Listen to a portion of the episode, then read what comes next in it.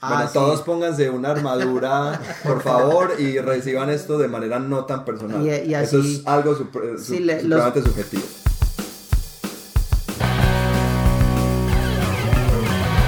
Este es el octavo episodio del podcast de la mesa, hablando de juegos de rol. Invitamos a Jaime Alzate y Daniel Scorsi, dos amigos que tienen bastante experiencia en este mundo, que es igual o tal vez más amplio que los juegos de tablero. Hablaremos un rato con ellos para intentar resolver muchas de esas preguntas que nos surgen constantemente sobre estos juegos. Disfrútenlo. Listo, parce, empezamos. Buenas eh, amigos y amigas eh, del podcast de la mesa. Bienvenidos al episodio número 8. Hoy tenemos dos invitados muy especiales. Primero que todo, feliz Navidad. Si todo sale bien, este episodio sale al aire el 26 de diciembre. Entonces, bacano que ojalá les hayan dado muchos regalos, muchos juegos, muchas eh, experiencias lúdicas.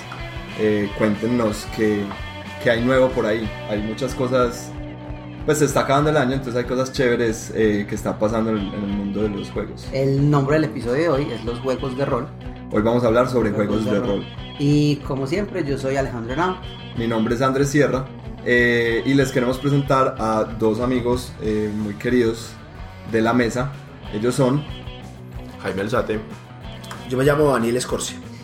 Ellos dos son como unas eh, celebridades locales en los juegos de rol, al menos en mi experiencia con los juegos de rol, porque yo Ujú. los conozco hace ya más de 20 años. En mi experiencia también, yo nunca he jugado con ellos, pero pues sí, su eh, reputación los precede. Y Andrés los conoce, conoce a, a- a Jaime hace más de 20 minutos. Entonces, es bastante En persona. Ajá. Bueno, pero entonces empecemos por ustedes dos. Jaime, contarnos vos qué haces y cuánto tiempo llevas jugando juegos de rol.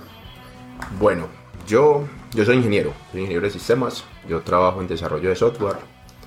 Con los juegos de rol empecé desde hace tiempo, desde que estaba en el colegio. Tal vez hace unos 22, 23 años. Excelente. Eh, vos estuviste con nosotros en un episodio de la mesa, ¿no? De video, ¿cierto? Mm, en uno de los ¿Alguno episodios del canal de mesa YouTube? No. Del No. canal de YouTube. Yo pensé que vos habías ido a uno de ellos. Pensé que estabas o en una presentación o algo así. Ey, Daniel, y vos contanos qué haces y hace cuánto jugás.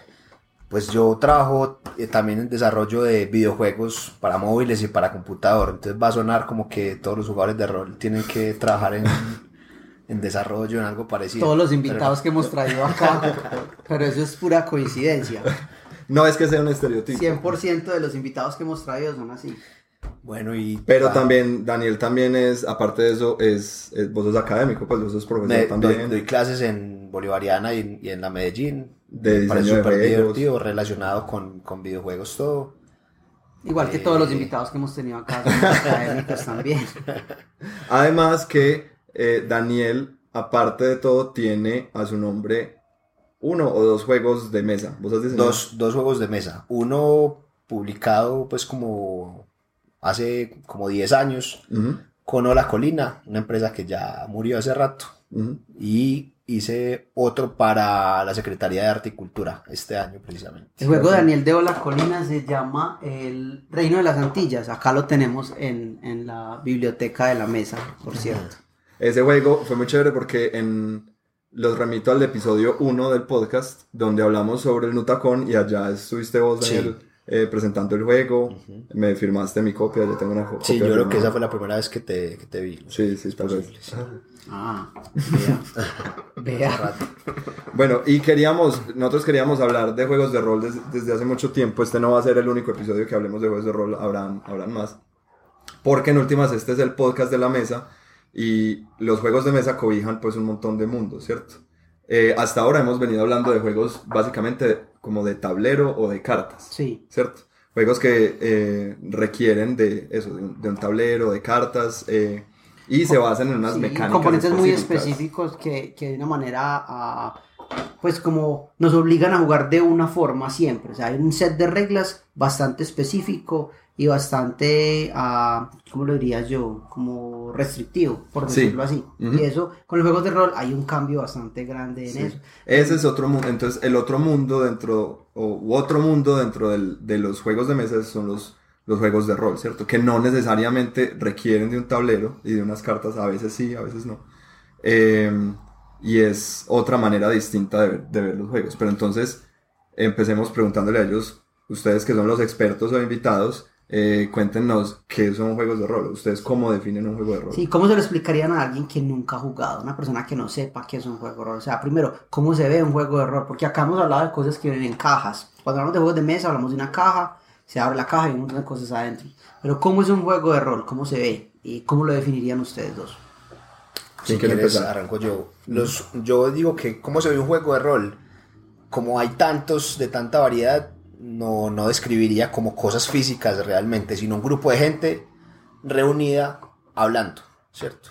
¿Y cómo sería la jugabilidad? Yo utilizo como la herramienta de una obra de teatro improvisada, ¿cierto? Que parten los jugadores o los actores parten de algo que, de, de una base previa. Tu personaje es así, es un banquero muy ambicioso y siempre está buscando sacarle provecho a los demás de forma como monetaria y eso, ¿cierto? Tu otro, el personaje tuyo es un galán, es un tipo que, es- que habla así, así, ¿cierto? Y entonces al empezar la sesión de juego de rol, alguien que es el director o el que está llevando la sesión propone una situación y los otros jugadores simplemente interpretan qué haría el personaje que ya tiene de base en esa situación, ¿cierto? Ya los dados y las hojas y todas esas cosas entran como para registrar lo que está pasando, lo, lo- como, lo que ha ganado o, o si puede o no eh, lograr algo que tenga un componente de suerte o de azar, ¿cierto? Si yo te tiro una piedra, pues, eh, ¿cómo, ¿cómo defino que te pego o no te pego? Depende de mi habilidad para tirar la piedra, pero también de tu habilidad para esquivarla, depende de Sí, porque no sería la práctico estarse ¿cierto? tirando piedras Exacto. en medio del juego. Entonces, para eso estarían como hacen. el tema de, la- de las hojas para registrar lo que está pasando, pues simplemente es una, es una ayuda, porque también por- podría jugar rol sin ninguna hoja, Pero ¿cierto? espérate, hablaste de un director Sí. o un maestro, que es, eh, ampliemos un poquito de eso, que yo creo que hay mucha gente que no conoce ese término, entonces... ¿Listo? ¿Quieres hablar del director? Mm, Pues yo creo que deberíamos hablar primero más como de esas experiencias, eh, de pronto con nuestra experiencia, Sí. de cómo llegamos nosotros al juego de rol. Dale. ¿Qué nos dio a nosotros? O sea, ¿cómo vimos nosotros ese momento cuando alguien nos dijo qué era el rol, cuando llegamos a él? De pronto eso aclara un poco Ujú. como ese, esa visión, esa visión que puede tener alguien pues que apenas se está acercando. Cuando yo empecé, a mí me invitaron, llegó un amigo, un día cualquiera, y me dijo, hey, estoy jugando un juego de rol. Para mí, ¿qué representó la palabra? Pues yo no tenía ni idea que era un juego de rol, pero yo toda la vida he jugado videojuegos. Y en los videojuegos también hay juegos de rol, con otro tipo de reglas, porque son juegos de video, pero pues tienen el mismo concepto. Entonces, cuando a mí me dijeron rol, pues bueno, yo lo relacioné un poco con eso. Y entonces me dijeron, no, esto se juega unas personas, se reúnen, tienen un personaje, pero el personaje está escrito en una hoja. Y es lo mismo que en un videojuego. Tú tienes tu personaje, y, pero no lo estás manejando con un control, sino que vas hablando y vas interpretando las cosas que hace. Bueno, me invitaron a jugar, yo fui, un montón de personas, donde los recursos eran pocos. Estamos hablando pues de hace ya bastantes años y no era fácil encontrar las cosas que encontramos hoy. No había pues esa variedad de libros o la variedad pues de, de pues, toda esa gama de juegos que conocemos hoy en día pues. Era un, era, íbamos a jugar El Señor de los Anillos y había, teníamos un solo libro y era un libro viejísimo que alguien se había encontrado quizá en una biblioteca bastante ya pues el libro estaba súper en malas condiciones y un solo par de dados. Y con eso jugamos. Nos reunimos las personas lo que estaba diciendo ahorita Daniel ya lo que se ve es eso unas personas hablando conversando riéndose y lo que esas personas están haciendo es hablando sobre algo que propuso el director. ¿Qué es el director? El director es la persona que conoce la historia y que mal que bien sabe las reglas, ¿cierto? Porque hay unas reglas que normalmente vienen en los libros, que esos son los juegos de rol. Los, libros, los juegos de rol de mesa son unos libros con unas reglas y con partes de unas historias que normalmente son de una mitología específica, sea pues de la literatura de Tolkien o Calabozos y Dragones o todas esas pues de las que seguramente hablaremos enseguida. Pero entonces el director es quien se sabe la historia, quien la cuenta, pero a la vez es quien recibe la retroalimentación de los jugadores y entre todos construyen la historia. Es colaborativo, pues todo, ¿cierto? Sí, y el, No, nunca estaban jugando los jugadores en contra de... No, se puede dar. O sea, el juego de rol es exactamente eso. O sea, son unos roles, yo interpreto mi rol y yo lo interpreto como yo quiera. Si yo en cualquier momento quiero hacer algo que no vaya con lo que se está haciendo, se puede hacer. pero, pero lo que decís, Andrés, es que no es los jugadores contra el director, Ajá. ¿cierto? Porque el director es... No son dos facciones, no es como en los juegos de mesa que es yo juego a ganar. Sí, y, no, no es así. Y, y, pues, y hay muchos juegos de mesa en los que son varios contra uno, Sí, ¿cierto? y, el- y estos varios En, juegan el- a ganar. en este este caso el uno. director es todopoderoso, entonces no tendría sentido la competencia, pues porque el Exacto. director de juego Es todo. es todo lo que no sean los jugadores, entonces es Exacto. el clima, es el posadero, es Exacto. el caballo, es eh, un ra- una tormenta eléctrica, es los monstruos, es el dragón, es Eso, todo. eso quería agregar yo, que si en un juego de rol todos los jugadores tienen un, un personaje que interpretar, el director sería todos los otros personajes que existen en ese mismo No, y lo que dice Daniel es el clima, es la piedra en el camino. Pues, Describe todo lo pasa. que no, Sí. lo- o sea, propone la escena que los jugadores deben interpretar. Y me hiciste acordar eh, de cómo entrar a explicarle cuál sería el rol o cómo jugar, cómo interpretar un rol. La más sencilla es eh, ver a unos niños jugando, no sé, al doctor o a lo que sea, ¿cierto? Policías y ladrones. Policías y ladrones, pero entonces meterse en el rol de policía o meterse en el rol de ladrón no solamente es perseguirlo y el que lo alcance, sino hablar como si fueras el policía, hablar como si fueras el ladrón y todo lo que envuelve esa mecánica pues como de imaginación. Y pues yo me acuerdo, en este momento voy como a los juegos de rol que hablaba ahorita Alejo. Eh, es interesante porque se ven muy diferente a los juegos de mesa en cuanto que los juegos de mesa vienen en una caja, por lo general, bueno, los juegos de rol a veces también, pero los juegos de rol por lo general son libros, ¿cierto? Que, bien, que vengan en una caja, listo, pero son libros dentro de una caja o no, ¿cierto? Eh, y en casi todos los libros de los juegos de, de juegos de rol en reglas, lo primero que es, bueno, ¿qué es un juego de rol? Y te intentan como explicar qué es un juego de rol. Y en, por lo general siempre dicen, el director de juego pues propone una escena, ¿cierto? A veces pues es- intentan como dividirlo en escenas. Propone una escena un, un- un- donde hay eh, unas circunstancias, algo está sucediendo y de ahí pregunta a los, ¿Qué a los jugadores qué van a hacer, ¿cierto? Y ya los jugadores verán qué hacen y, y este, este, este bucle pues vuelve, pues eso retroalimenta y la historia así se va creando entre todos. Y lo más importante es que los jugadores no le van a preguntar, no van a alegar lo que el director acaba de escribir. Si el director dijo está lloviendo hacia arriba, no van a decir, no, es que eso no tiene sentido. No, simplemente el jugador debe actuar acorde a lo que está pasando. Está lloviendo para arriba, debe haber una razón, o es magia, o que está O sea, hace parte de ese círculo mágico de lo- del juego, uno entrar a decir la infalibilidad del director, del ¿cierto? director, sí. sí. Y es algo que se debe aceptar. Pero sí, pero la verdad pues eso también tiene mucho que ver en la calidad del director. Sí, o sea, claro. directores con experiencia, otros con menos experiencia, con, con más capacidad. Pues o sea, si has leído, si has leído bien las reglas y todo, pues vas a tener una, por decirlo así, pues una interpretación de tu historia mejor que, que otra, pues más, más coherente. Ujú. Des- desde como de mi experiencia como jugador, lo que, lo que me hace sentir que un director es mejor que otro es la capacidad de hacerme creer que eso, por ridículo que sea lo que está describiendo, esta es lo que está pasando, ¿cierto? Sí. Que la situación por, por rara, extraña, por, por incluso eh, eh, diferente a lo que acaba de pasar, como que es este cambio tan, tan raro, no, no tiene sentido, me la haga creer, ¿cierto?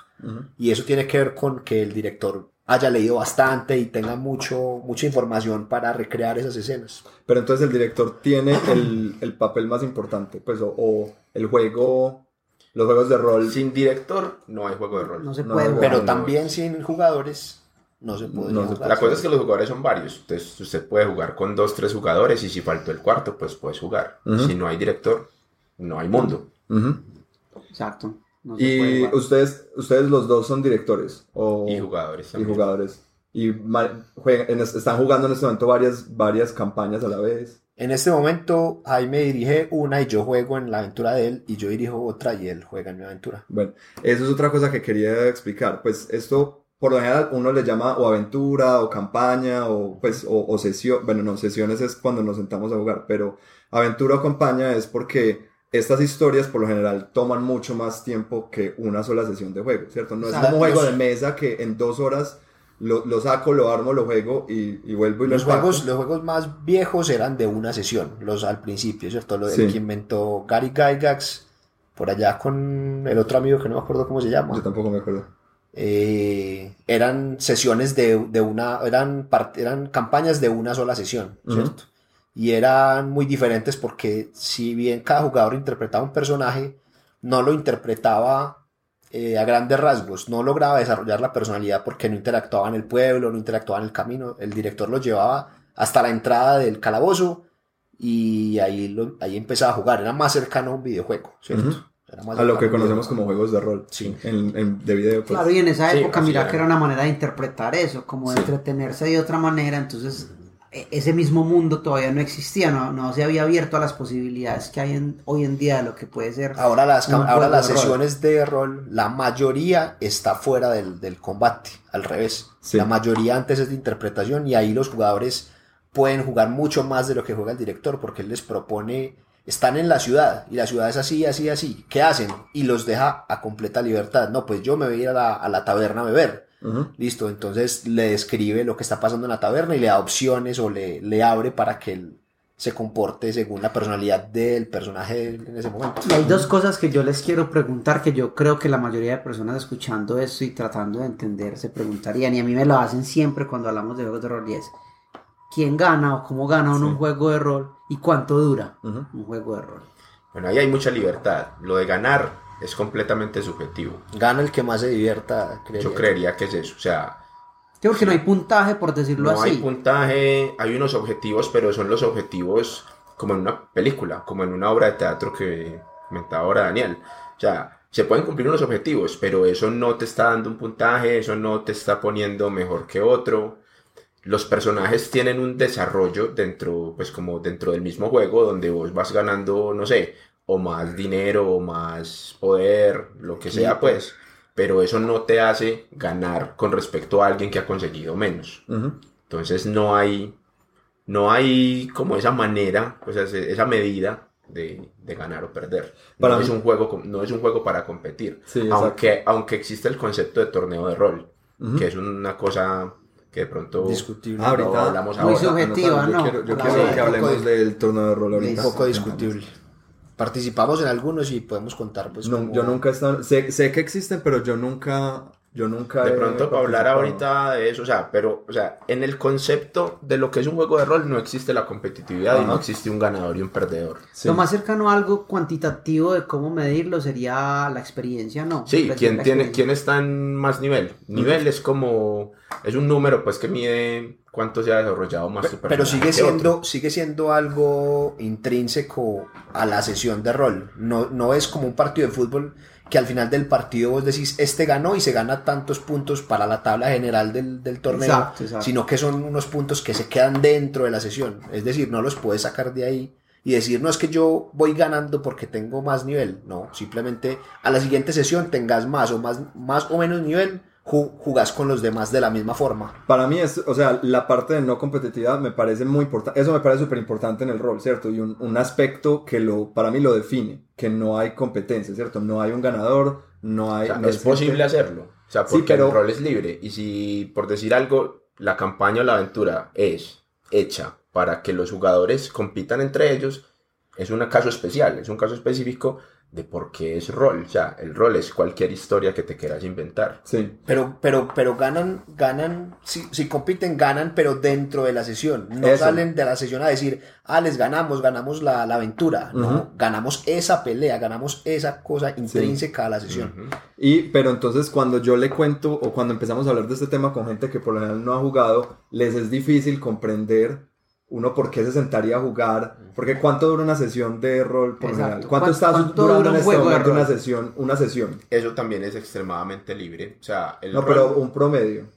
Pues las, las, aven- las sesiones que nosotros dirigimos duran 3, 4 horas. 3, 4 horas. Entonces, mira que, en el- o sea, Pero la gente dice- sesiones, no, más sí, no sesión. campañas ni aventuras. Exacto, Pero una campaña que nos jugar. hagamos, hagamos una, un, como un paneo más amplio de las duraciones, porque hace años cuando podíamos, llegamos a jugar hasta 18 horas seguidas. ¿no? Y jugábamos días de Días. amanecida. de amanecida, pijamada, casi Sí, yo también lo hice de 12 y 15 horas derecho. Ahora, mi- ahora mismo, pues en la mesa de, de Jaime jugamos como, ¿qué será? Tres Como horas. tres horas y cuarto, horas. tres horas y media más o menos. o que aún horas. así es un buen tiempo pues para... Y en, y en, la- en mi mesa un comentario porque les dije que no podía empezar más temprano y jugáramos tres horas y me dijeron que si era rol para... ¿Para qué? Rol para, para niños o para, para enanos, para...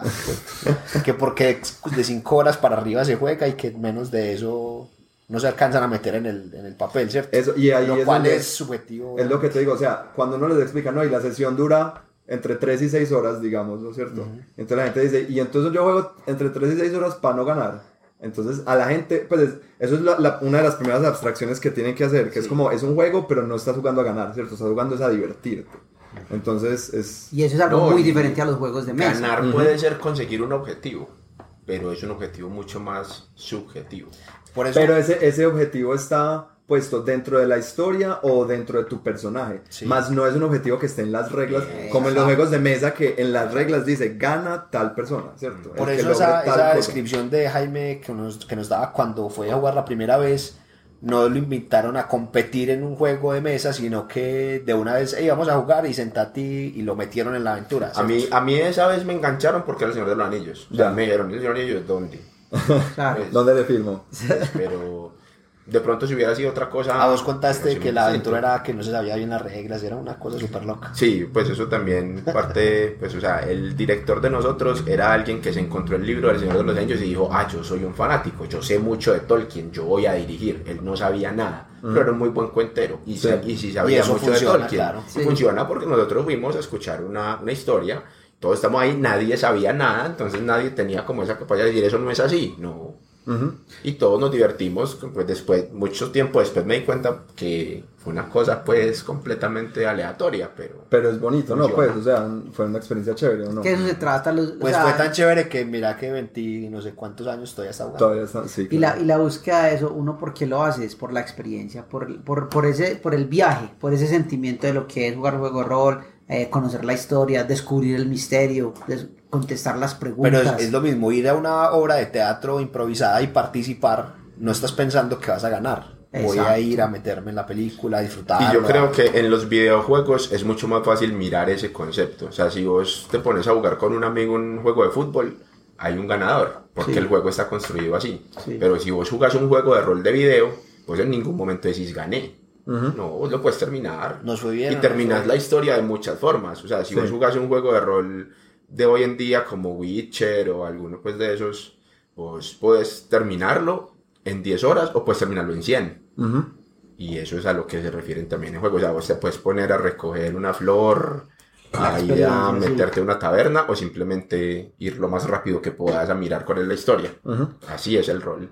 Listo. Entonces, ya que hablábamos de, de la sesión, ¿cierto? Una sesión que dura mínimo, pues, o no mínimo, pues que dura entre 3 y 6 horas y no sé qué, y hay un director que pone una situación y empieza a ver esta interacción.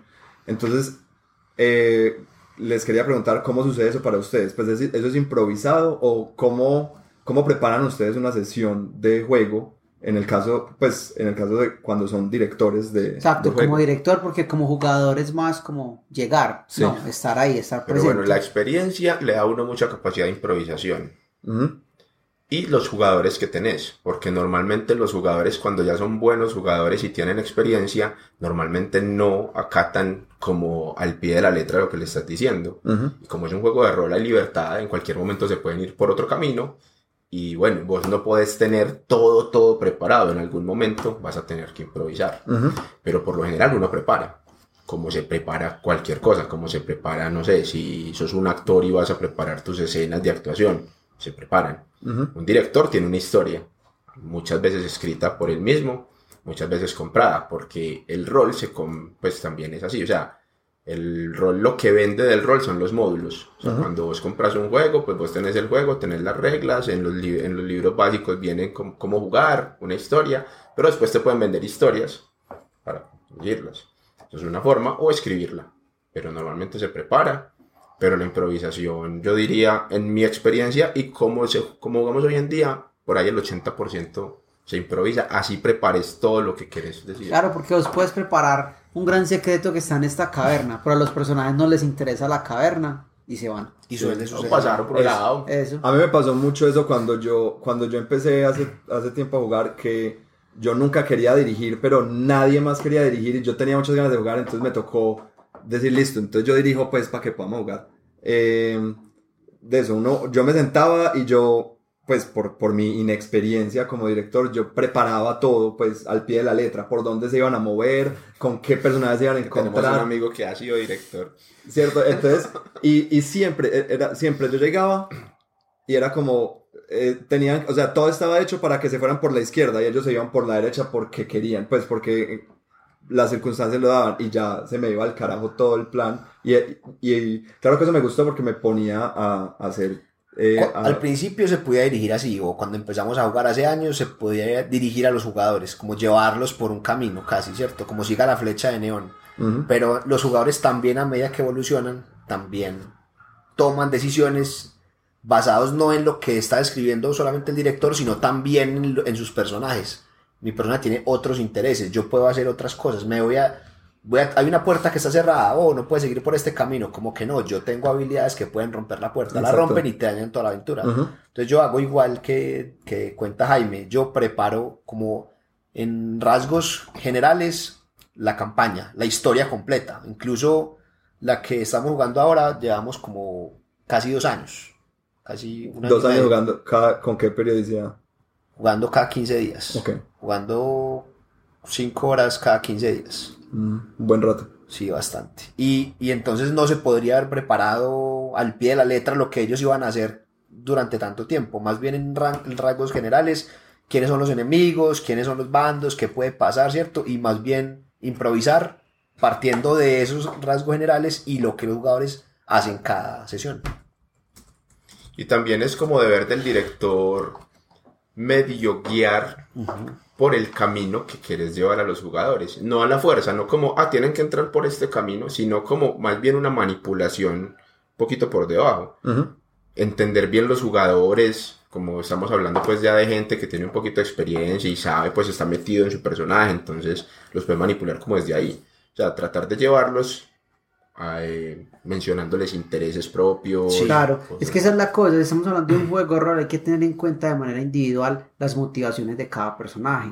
Vos Sí. no podés, por ejemplo, ponerle al frente de la nariz, digamos, dinero o riquezas a todos los personajes porque no a todos les van a interesar. O la búsqueda, no sé, el honor, el valor, rescatar, hacer el bien, no, para todos eso es Y su- importante. suele suceder que las historias o las películas hablen de un caballero buscando una princesa. Ujú. Y en, o sea, y en casi ninguna aventura de rol eso te funciona. Es, o sea, es una narrativa, no, no se puede apegar uno a la narrativa clásica. Tiene que ser más amplio, más personalizado, más algo más interesante. Porque eso es otra cosa, lo que vos decías de la motivación personal y de no ponerle riquezas a todo el mundo al frente. Eso es algo que me pareció difícil, o me ha parecido siempre difícil con la gente, ¿cierto? Es como decirle, acuérdate que el ese personaje no sos vos, ¿cierto? Ese personaje es otra cosa. Entonces, puede que vos sos, vos sos una buena persona, digamos que te consideres una buena persona, pero de más que estás, si estás interpretando un personaje malo, tu personaje lo más seguro es que haga cosas diferentes a lo que vos estés pensando, ¿cierto? Pero de eso se trata, estás interpretando un rol. Sí, debes pero- Tener, debes tener eso en mente, que cuando vas a jugar rol, vas a interpretar un rol. O sea, eso es un buen jugador. Es. Sí, un buen jugador un sabe, jugador. sabe que no haría, eh, durante la sesión, no hace lo que uno personalmente haría, sino lo que ese, De todas maneras se van a mezclar un poco pues Sí, las dos obviamente. cosas. Sí, pero- eso siempre se va a mezclar. Pues, bueno, a no ser de que no sea un actor muy teso. Bueno, entonces hablemos nuevamente de, ahora sí con Daniel, porque Jaime nos estaba contando su, su experiencia, pues, de cómo empezó a jugar. Contanos cuál fue el primer juego que jugaste, cómo, cómo entraste vos a esto de los juegos de rol. Bueno, yo empecé a jugar como en el 94, más o menos. Eh, mi hermano, mi hermano mayor, había conocido recientemente una gente que jugaba rol, ¿cierto? Que son unos de los que primeros que jugaron aquí rol en Medellín, que ustedes los conocen, Jaime también es amigo de ellos, y Alejo Andrés imagino también los conoce. Y eh, después de que jugó una aventura con ellos, quiso armar un, un grupo. O sea, la misma, no esperó a, o sea, le pareció más interesante como director retomar la experiencia del juego de rol que como jugador. Y entonces armó un grupo con unos compañeros del de la universidad y yo pues era el hermanito metido y empecé a jugar, ¿cierto? ellos ya dejaron de jugar hace muchos años y más bien es que cuando ellos vienen de visita nos, nos piden que los invitemos a jugar. Ujú. Primero que jugué fue Calabozos y Dragones básico, el, el primero. El- la primera edición. La primera edición. Y en cuanto a juegos de rol, eso es como lo que la mayoría de la gente conoce, pues el nombre que es muy Por lo menos el nombre. sí, sí. el nombre el sí. nombre, Casi nadie conoce Calabozos y Dragones básico porque es un reglamento súper... De hecho es... Es extraño la mecánica, la, la armadura es al Taco. revés, el taco, es una cosa bastante... Eh, yo soy un defensor de Calabozos de segunda edición, pues me encanta. Ca- es que pero- Calabozos pero segunda edición es, eh, abrió el universo a partir de esa... De esa de- porque el- las reglas o la forma de narrativa del básico es muy limitada. El otro, el que le dicen avanzado, es avanzado en comparación al otro. Y es el que sienta las bases para todos los otros que vinieron después Eh, realmente. Calabozos y Dragones, ese fue el primer juego de rol, pues así. Ustedes saben. No creo.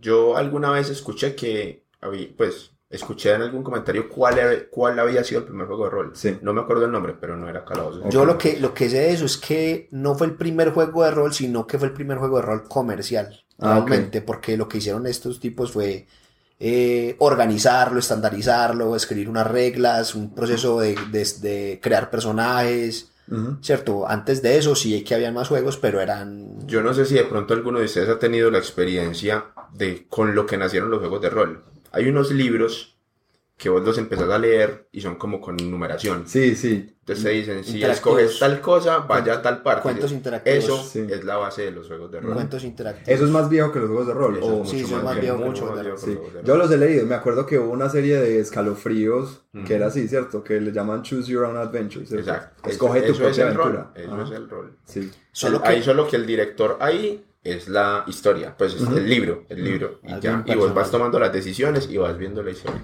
Aquí buscando un poco de la historia, se habla que en los 60 existían los juegos que los llamaban juegos de teatro, en los que se, se creaban pues como Sí, por estas eso... representaciones históricas de... Por de- eso te, de- por eso te de decía que, que, el- que es la forma mía de explicar qué es un Exacto. juego de rol, porque es que si nos vamos a, a devolver, quitando las reglas, a devolver, pues nos Mm. tendríamos que ir a Grecia, Sí.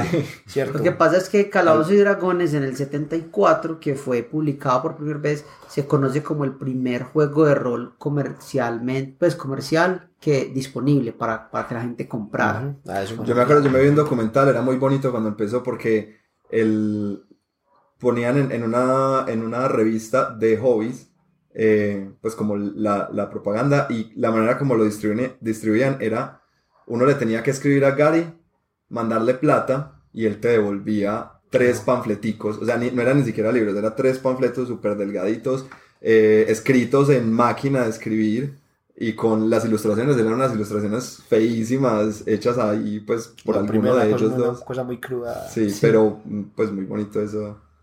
No, es que yo me acuerdo que cuando yo empecé a escuchar sobre, sobre, sobre los, los juegos de rol, pensaba como que, ay, ¿dónde los consigo?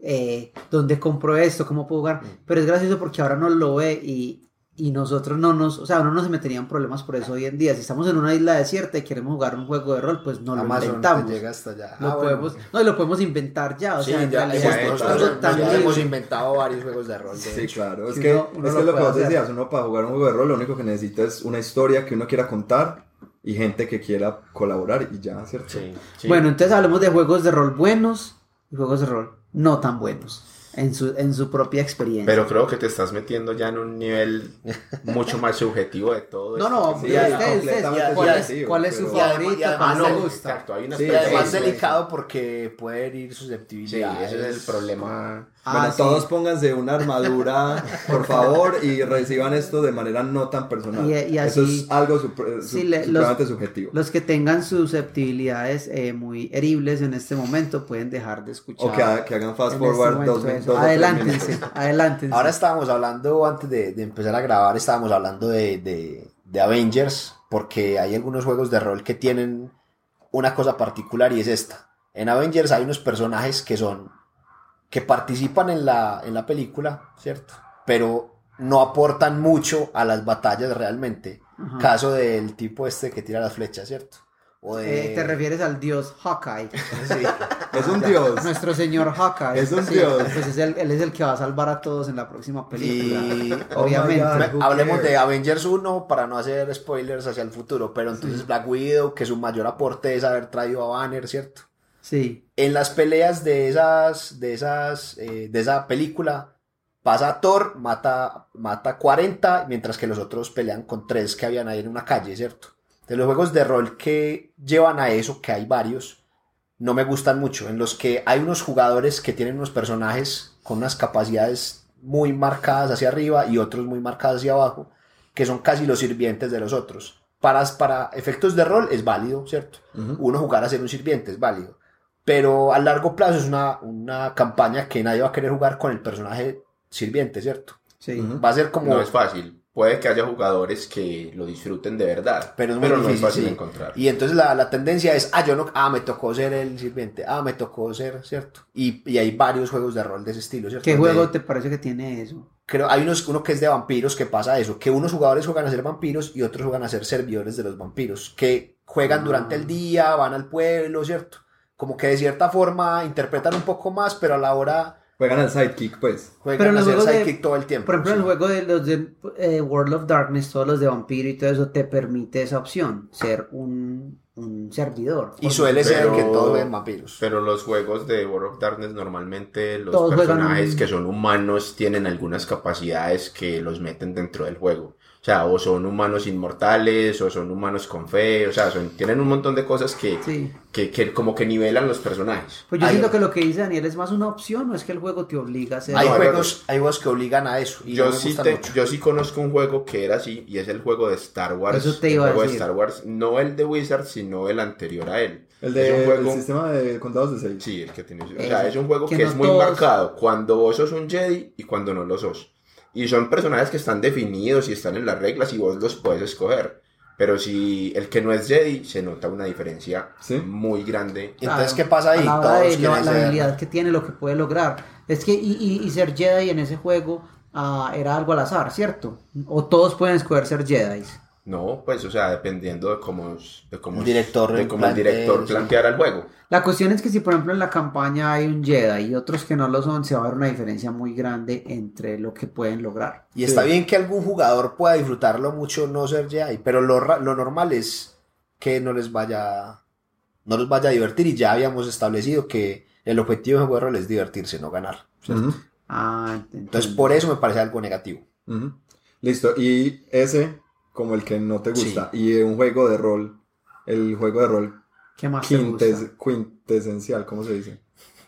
El, el El juego más que más, el juego que más, hay muchos que El me juego gustan. de rol más bacano. Hay, juego, hay muchos que me gustan como por el universo que plantean y el tipo de reglas, ¿cierto? Por ejemplo, las, las reglas de Shadowrun me parecen muy buenas. Las de quinta edición, Es que Shadow ya muy no- bien logrado. Yo creo que ya lo vamos a poner un poquito más técnico. Eso, pero Sí. entonces en, en el, en el caso de Calabozos y Dragones, que es el que juego todavía y es el que más he jugado, es porque el tema fanta- de fantasía épica me gusta mucho, ¿cierto? Sí. Y puedo sentirme más adentro del mundo que estoy interpretando o dirigiendo por el tipo de juego, ¿cierto? Sí.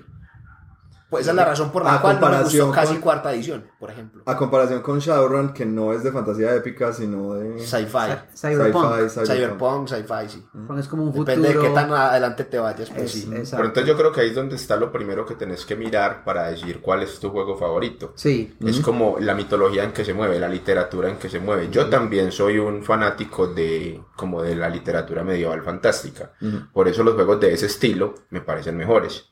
Entonces está Calabozos y Dragones, El Señor de los Anillos, los, las sagas de Elric, de Stormbringer, todos los que tienen que ver pues como con ese... Pathfinder les gusta. Pathfinder. Pathfinder es Calabozos y Dragones, yo que, o sea, todo lo que tiene que ver como con ese mundo.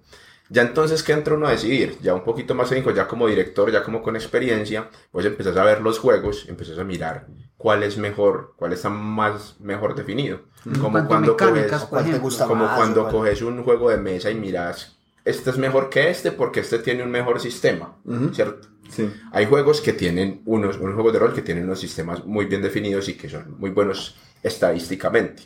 Porque a la final cuando jugas con dados y, y, o sea, lo, lo que le da, entre comillas, la realidad a los juegos de rol es una estadística basada, no sé, en cartas, en dados, hay, much- pues hay varios sistemas, ¿cierto? Ahorita hay que hablar de los dados. Y hay unos que tienen eso mucho mejor planteado que los demás. Sí. Por ejemplo, Shadowrun. Shadowrun me parece que de los sistemas que conozco es de los mejores estadísticamente hablando. Ujú. O sea, Calabozos tiene un sistema que me parece que tiene muchas deficiencias en eso. Pero que tiene, bueno, que es un sistema muy rápido. Porque no hay nada peor en el rol que los sistemas que son lentos. Sí. Que, que, que se pierde todo el tiempo tratando de Sí. resolver una El del acción. Señor de Cuando los la Anillos. mecánica se interpone. Por ejemplo, el del Señor de los Anillos. Muy lento. Para sí. mí, el mejor, la mejor de todas las literaturas es la del Señor de los Anillos. Pero el sistema del Señor de los Anillos me parece súper complicado, mismo- súper pesado y es inmanejable. Entonces, Ahora ¿qué ibas mismo a decir? Jaime está dirigiendo Calabozos y Dragones, pero en el mundo del Señor de los O Anillos. sea, la- Tierra usando las mecánicas y las reglas de calabozos, pero Con unas modificaciones que él le hizo muy interesantes, pues. Sí, porque se usan los dos libros, pues. eh, Y utilizando la literatura de, del. Señor de los Anillos. Sí, porque en últimas es un sistema, ¿cierto? Y uno simplemente puede empezar a encontrar cómo ponerle esta historia o este lore de El Señor de los Anillos o del, o del, De lo que sea. de la intelectual, de la propiedad intelectual que uno quiera al sistema que uno está usando o Vos- con el que uno está cómodo. ¿Vos, Andrés, tenés un juego favorito o uno que no te haya gustado tanto por la experiencia que viviste? Eh, sí, mi favorito, favorito siempre será Calabozos y Dragones segunda edición. No juego en este momento casi rol, pues la verdad. Tengo una campaña que juego una vez al mes y mucho. eh, entonces, pues digo que no juego ya. Pero Calabozos y Dragones segunda edición por la nostalgia, porque empecé a jugar con eso y porque hay un setting que a mí me encanta que es eh, Planescape o Planescape, que es un mundo en el que uno brinca entre diferentes planos de existencia. Entonces uno brinca al plano mecánico o al plano primario material o al plano elemental del fuego y eso me, me encanta pues esa como el- las historias que, que se dan ahí. Eh, y uno que no me guste, no- nunca he podido con Vampiro. Es uno súper famoso, a casi todo el mundo le encanta. Eh, la gente ama Vampiro y no sé, le- lo he intentado mucho, le he dado muchas oportunidades a Vampiro, pues o le di muchas oportunidades. ¿Qué clan jugaste? He jugado el. ¿Cómo se llama? El, el guerrero, el que se convierte en. El que le salen garritas. El que le sale Los- los gangrel. gangrel. Los gangrel. He jugado Bru, Bruja. Bruja, y Tsimitse. Ah, es que ahí, ahí está el problema. Pero es que el problema que es por los clanes que No, a, mí me No. parece, a mí me parece que Vampiro es un juego muy complicado. Y es un Es juego muy complicado. muchísimo más de interpretación. O sea, es un juego menos light.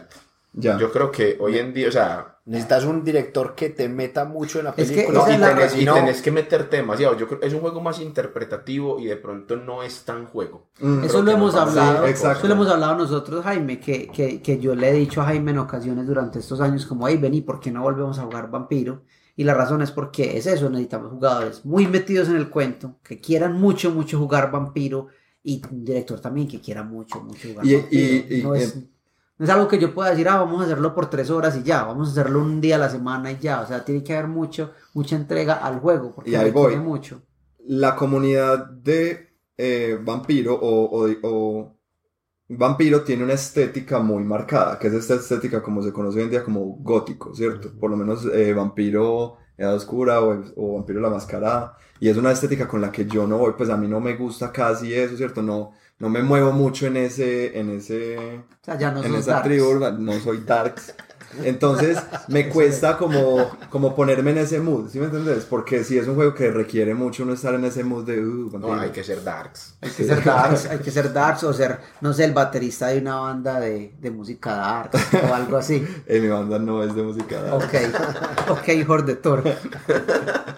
Eh, ¿Sabes, yo, qué, ¿Sabes qué pasa también con Vampiro? Que las aventuras no se prestan para a veces que sean mucho de pelea o a veces mucho de interpretación. Deben ir todas en interpretación. Calabozos sí se presta para eso. Alguna aventura es puro hack and slash, monstruos y monstruos y monstruos. Y otras como descanso, interpretación, que hacen, ¿cierto? usted no jugó De vampiro preparación. con nosotros, Todo caballero. eran de. Vampiro bolseta. Sí, vampiro Medellín, donde, donde acá no habían seres humanos en esta ciudad. Todos eran Vampiros vampiros. contra sicarios. No, ¿o es qué? que acá nosotros jugamos una, una, un- una, eso era que unas aventuras, una crónica en Medellín. Y hasta los bomberos eran hombres lobos y, o sea, era, era horrible, no podía hacer nada, todo el mundo era un Sí, ser de la oscuridad. otras interpretaciones de directores. Ah, bueno, y Épocas oscuras. quiero mencionar también, hay un juego que me, también lo no lo he jugado tanto, pero me encanta y es La leyenda de los cinco anillos. Pues porque es, es como en un setting más oriental, japonés, samuráis, no sé qué. Nosotros, Más- nosotros más lo intentamos otaku. Jugar. parece brutal. Más otaku. Cállate. Digo, pues sí. Yo ese no lo conozco. Es muy bueno. Nos Yo lo he jugado intentamos. muchos juegos. Lo pues, intentamos entre- jugar, lo dirigió Oliver. Entonces jugamos dos sesiones y Ah, murió. Sí. Saludo para Oliver. Hola, Oliver. Que como jugador super crack, como director, las aventuras tenían el problema de que eran que se quedaban a la mitad. ¿cierto? Bueno, y, y, y faltaban los de Alejo. ah, Ah, y los tuyos también, Jaime. Creo. Pues yo no, hablando de eso, pero para mí, sí, para mí, Uno no tan bueno, ¿cierto? Ya hablaste del que te gustaba. ¿Te gusta Calabozo? no, pues de no tan bueno, a mí me parece complicado lo que hablé ahorita del juego ese de Star Wars, ¿cierto? Sí. o sea, Ah, cuando sí. un juego, cuando un juego no llama a los jugadores, es un juego que tiende a morir, Mm. gustándome pues mucho, gustándome mucho Star Wars, pues. Sí. Y de mis, pues, mis juegos favoritos son los que tengan que ver con la, pues, con, con la literatura medieval fantástica. Lo que más he jugado en la vida es El Señor de los Anillos y Calabozos y Dragones. Diría pues que son mis, mis juegos favoritos. Bueno, eh, yo los voy, yo voy a dejar que Andrés adivine cuáles son mis juegos favoritos Oh. de rol. Porque ya ustedes han escuchado acá en, en nuestros capítulos que Pues a- volvemos cada- a lo mismo. En cada capítulo hablas de Lovecraft o de cosas de ese estilo. Por ahí debe ir una cosa. Para mí, no, y yo creo que tiene mucho sentido. Para mí, no, los mejores juegos de rol son los juegos de terror. Y específicamente la llamada de Cthulhu. A mí me parece el mejor juego de rol de todos. A mí me gusta mucho porque creo que la inmersión que el juego, que el juego logra en las personas que participan es bastante grande. A mí me gusta mucho eh, los juegos de, de- de- el juego de la llamada de Cthulhu. Primero que todo es un juego muy, muy antiguo porque ha estado eh, en el, pues como Sí, juego de rol existe desde los Calabozos y 70s, Dragones, sí. 80s. Ah, y lo- la razón por la cual me gusta es porque, y, y es un ejercicio que yo hago cuando empiezo a jugar con personas, porque yo puedo hacer una, una aventura de Cthulhu que solo dure una noche o dos noches y lo puedo hacer con personas que nunca han jugado rol. Y yo muchas veces les digo, no creen un personaje, sino que conviértanse ustedes en un personaje. O sea, tomemos a vos como persona lo que sos y, y pongamos en este papel eh, tu educación, tu edad, tus cosas. Convirtamos, pues, convirtamos a vos en un personaje. Y me gusta eso porque en los juegos de, de, de Digimon. Cthulhu. No, no, no es o sea, todo lo contrario de Digimon. A lo que me refiero es que está la vulnerabilidad de quién sos. En Calabozos y Dragones, eh, uno está acostumbrado a irse pues con toda valentía contra el lobo. O, o lo- el lobo que. No, eso no, No. es cierto. De garra, garra, Además, eligiendo abeja. Jaime, no es con toda valentía. o un panadero, por miedo. decirlo así, un panadero cualquiera. Eh, pero en los juegos de, de, de la llamada de Cthulhu, a mí lo que me gusta mucho es que de verdad vos tenés los mismos miedos que tenés como una persona normal. O sea, si vos te caes de un tercer piso, puede que caigas Pero eso es lo que no me gusta de la llamada me gusta mucho eso. Es como si yo voy a jugar un juego de rol, yo me quiero ir para otro mundo, pues quiero ser otra persona completamente distinta y con superpoderes, pues o con, con cosas que yo no puedo hacer. Pero en la pero llamada no de todos Cthulhu. odiamos nuestra vida tanto. no todos estamos tan Es como con, la llamada de. Cthulhu, no, tú eres un estudiante de doctorado de no sé qué. Uy, no, no.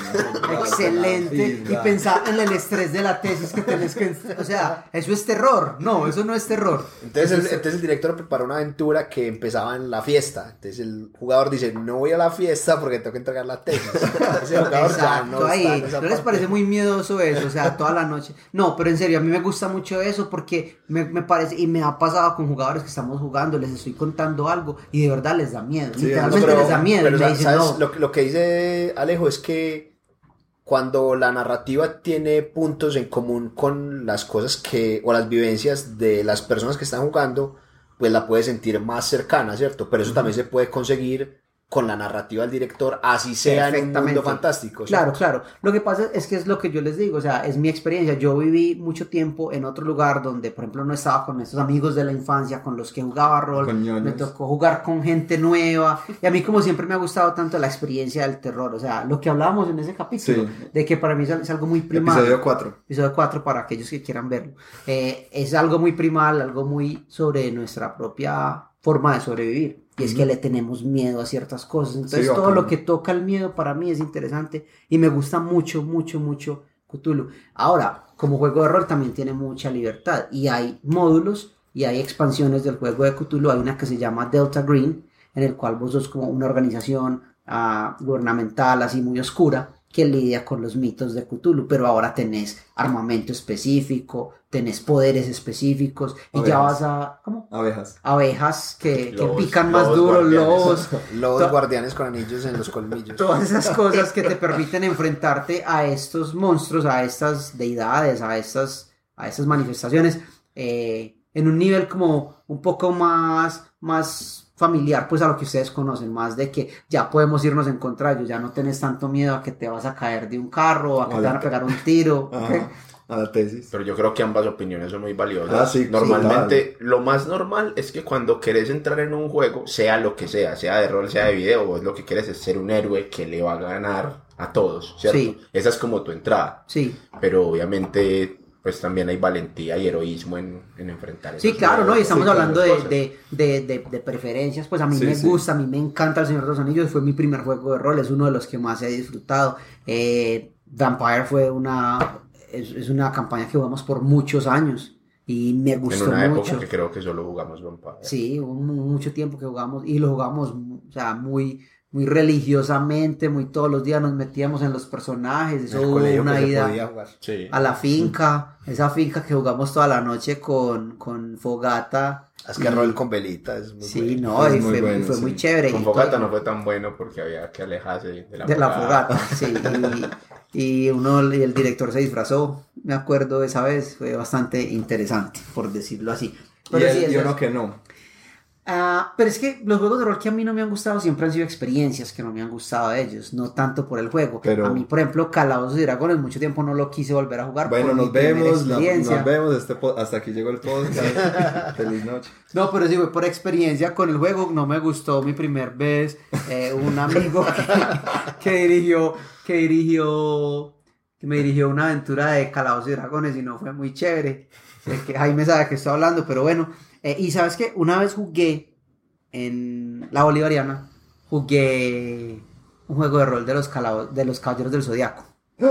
Eso existe. Sí, no, el Ah, muchacho eso ahí sí. inventó eso, ¿te acordás? No, eso fue Cualquier cosa, cualquier Fue el de, de Reddit. fue el de Javid. Yo no sé, yo, yo me acuerdo que nosotros teníamos que ir a América y corrimos el Pacífico, porque corríamos muy rápido, entonces podíamos correr por encima del agua y así llegamos a. América. Porque porque íbamos a, a volar en un avión como la gente normal. Pasamos el océano corriendo, o sea, ese tipo de cosas, entonces te puedes imaginar Pero la, la experiencia. Entonces eso, eso no me gustó. Pero, pero no, de resto no. Es, es eso. Han sido experiencias. Yo lo Bueno. mido más de esa manera.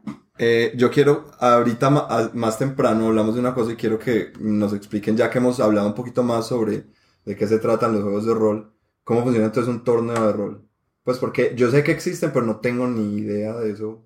O sea, dos participaron y, y ganaron, ¿cierto?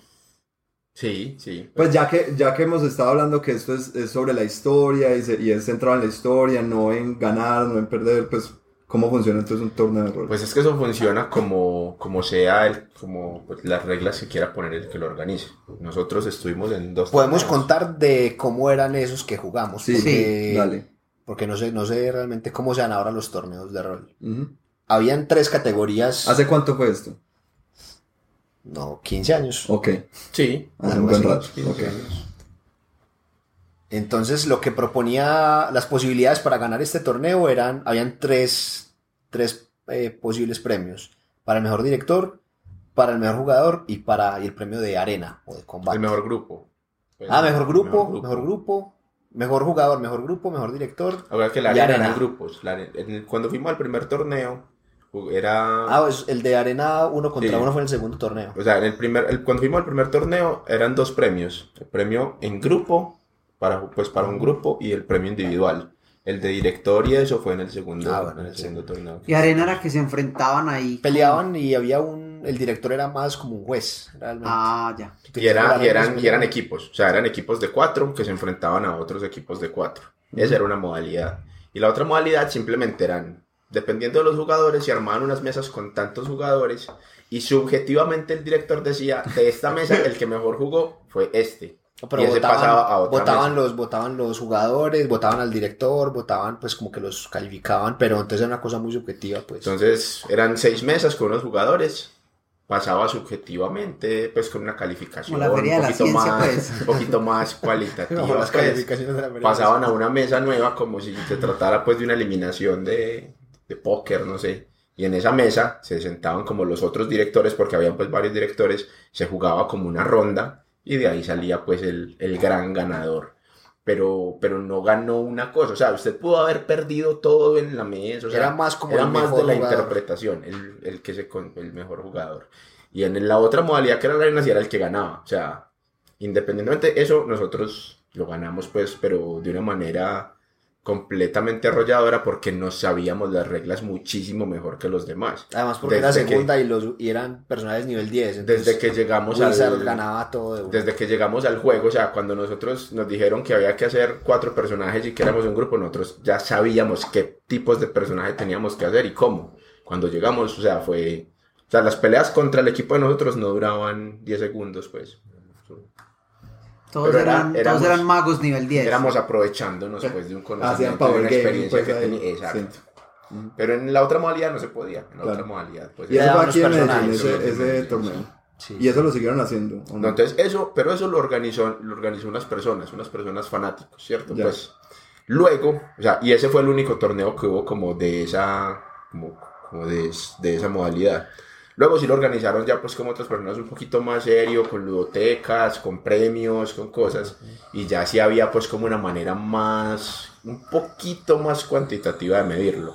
Habían varios jueces que daban opiniones, los mismos jugadores votaban, se tenía en cuenta si lograbas unos objetivos específicos, ¿cierto? Ujú. Y no se volvió a hacer eso de las arenas y de los enfrentamientos porque pues la gente lloraba.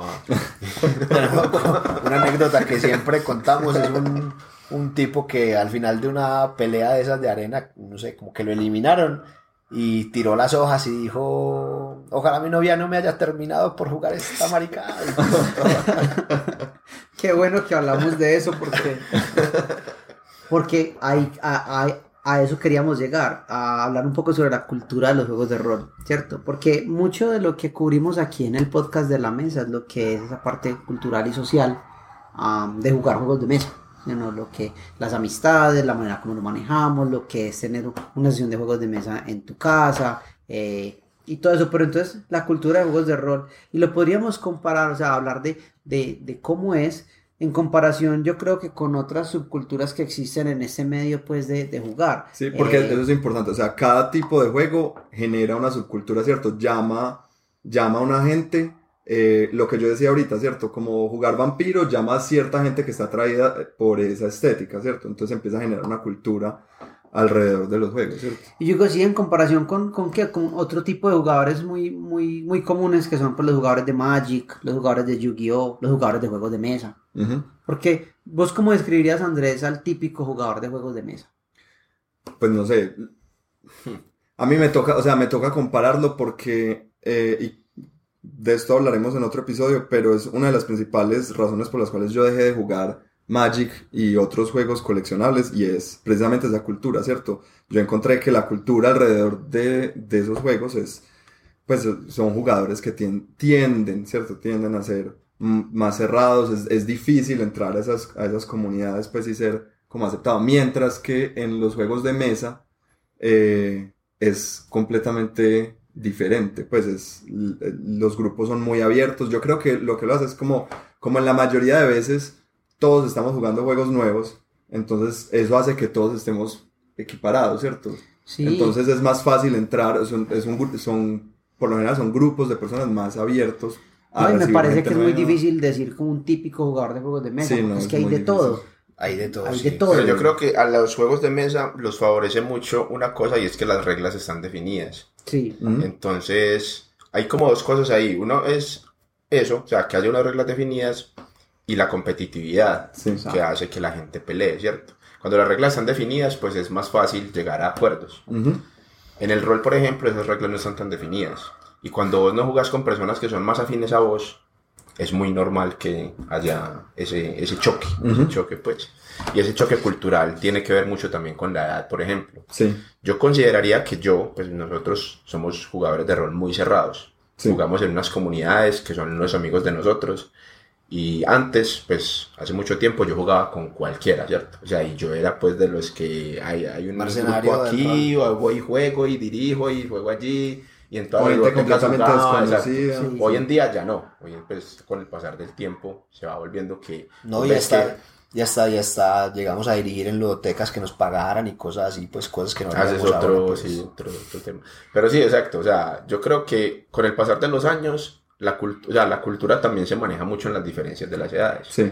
Entonces, no es lo mismo encontrar públicos para juegos de mesa, juegos de rol y juegos de, de cartas. De cartas. Sí, sí. Juegos de cartas son muy competitivos y normalmente el que pierda se va a sentir mal, ¿cierto? Sí. Los juegos de mesa tienen la ventaja de que como están definidas las reglas, pues vos ya sabes a qué te estás enfrentando, ¿cierto?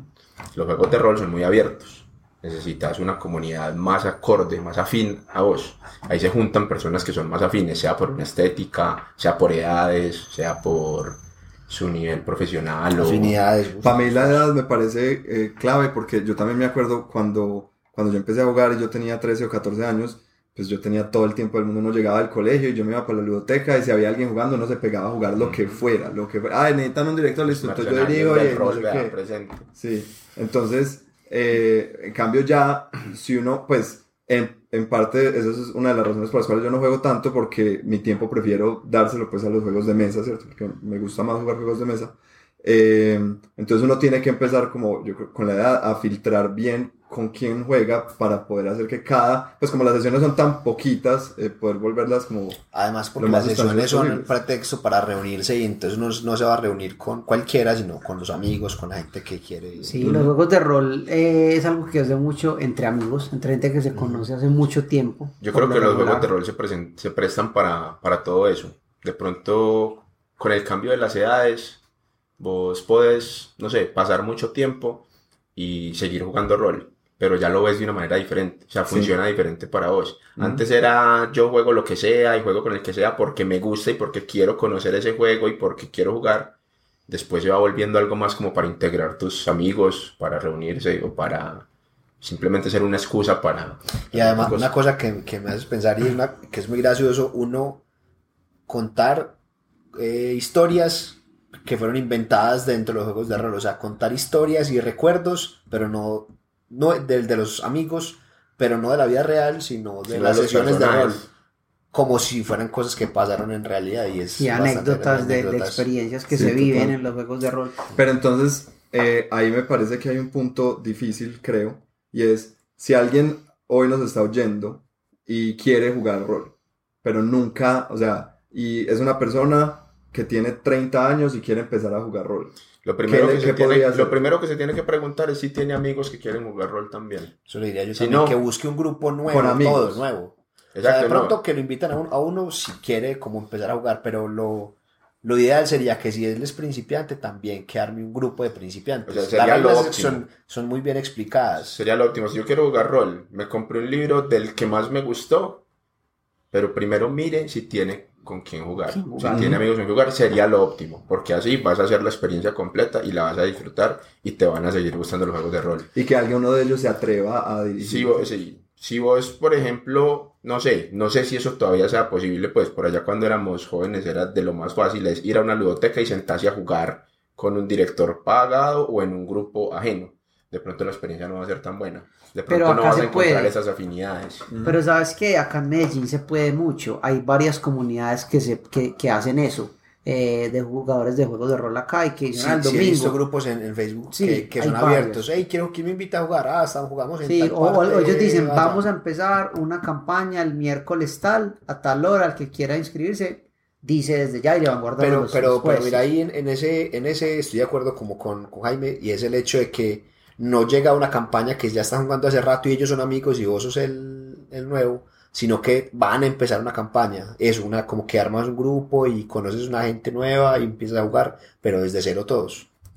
Sí, entonces se presta para eso. Ujú. Pero es muy diferente a los juegos de mesa, es muy diferente porque nosotros, mira que nosotros tenemos nuestro grupo normal, habitual que jugamos, pero si un día no puedes venir hoy y viene Daniel y trae un pasa amigo, no pasa nada, se puede jugar y se puede jugar Oye, hace bien. poquito tuvimos una experiencia de, de inicio de grupo. que Ujú. jugamos con el amigo tuyo en el hasta es, pues, hasta es, hasta es gay. Hasta- ah, sí, eh, ay, no, no, no, no. El personaje un- se llamaba así. Hasta es gay. Era, pero era la exnovia de Alejandro, otro amigo que nunca habían jugado nada y nosotros dos. Y mi fue una muy roommate. buena experiencia. Y mi roommate Ahí, que, sí, que empezó a jugar con nosotros. completamente nuevos. Yo les dirigí y fue una experiencia. Bueno, o sea, nunca pensé que gente como tan nueva iba a coger el, el feeling del juego y jugaron, y interpretaron y.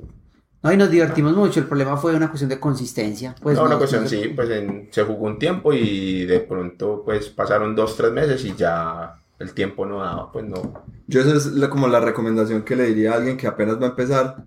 Es como tenga en cuenta que tiene que meterle mucho tiempo. Pues es un hobby que le va a requerir bastante Sí, tiempo para que lo pueda disfrutar. Exacto, no es como Pero los de, de pronto, mesa. pero de pronto al empezar, al empezar, pues mientras que, por ejemplo, el director, el director es el que más tiempo tiene que invertir porque es el que construye todo. Ujú. pero en realidad después el juego de rol es un juego muy muy casual, o sea, vos listo, vamos a sacarle hoy 5 horas, se las sacamos, pero eso no quiere decir que se las saques cada 8 días, pues. Si No, no, todos pero los, estamos no todos hablando los del, grupos son... del macro, ¿sí me entendés? O sea, para yo poder disfrutar esta aventura completamente, de pronto tengo que Sí. invertirle algo. Por la manera como nosotros jugamos, eh, uno tiene que invertirle meses, ¿cierto? Para poder ver la, la aventura tal vez de principio a fin, ¿sí? de disfrutar como esa experiencia de la aventura de principio a fin. Sí, no, son meses, a veces años, pero no es algo pues que tenés que hacer todos los días. Ah, exacto, sí, eso sí es verdad. En ese, en ese, en ese aspecto sí da mucha libertad. Pero es una diferencia. Nosotros estamos acostumbrados a hablar de juegos de mesa. Un juego de mesa es una experiencia de una hora y media, dos horas, tres horas, ¿cierto? Y, y de principio a fin.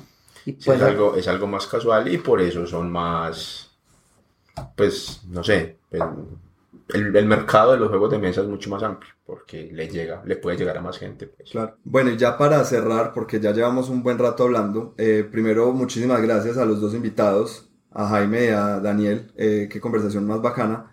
Lastimosamente ya estamos eh, como estirándonos demasiado, pero los invito a que en algún eh, episodio futuro pues sigamos la conversación porque nos quedó mucho tema por hablar. Sin embargo, antes de que se vayan, pues el, el enfoque de nosotros sí son los juegos de mesa y quiero que antes de que terminemos nos cuenten cómo ha sido o cuál ha sido la experiencia de ustedes con los juegos de mesa, cuál es algún juego de mesa que les guste, de tablero pues que les guste, que quieran, que quieran compartir. porque aquí con ambos los tienen oyentes. juegos de mesa y juegan juegos Sí, de sí, mesa. claro. Sí, nosotros a veces antes de jugar rol jugamos juegos de mesa o nos reunimos a eso específicamente de vez en cuando. Me han invitado ustedes aquí a jugar algunas veces. Eh, me gustan mucho los juegos de mesa, sobre todo que sean, que tengan un alto componente de estrategia y que no sean demasiado largos. Usualmente si un juego de mesa pasa de las dos horas, creo que la gente se empieza a cansar y normalmente no termina la misma sensación del juego, no se comprometen los jugadores. Por eso me gusta Seven Wonders casi siempre que, tenga, que tenga poquito tiempo. Seven Wonders es la, la- la primera opción porque es un juego fácil de explicar. Una persona que nunca lo haya jugado puede que no juegue muy bien, pero entiende la mecánica rápido y se presta para jugar siempre diferente. Me voy a ir por tecnología, me voy a ir por acá, me voy a ir por acá, ¿cierto? Entonces me parece muy divertido. Sí, es un juego que cada vez que lo juegas puedes jugar estrategias Diferente, di- sí. diferentes y No, siempre es una buena experiencia jugarse en demasiado bueno, sí. ¿Y vos qué vos, pensás? Pues a mí también me gustan mucho los juegos de mesa. Tengo bastantes. No sabría decir si tengo un juego favorito, pero de pronto sí un género. Me gustan más en los de poner trabajadores. Ya. Creo que me parecen que son más completos estratégicamente, más capacidad como de pensar y decir si hago esto.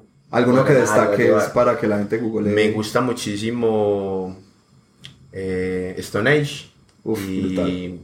Que le, saca- le acaban de sacar una nueva versión. Manhattan Project. Me parece excelente Project. Manhattan. Buenísimo.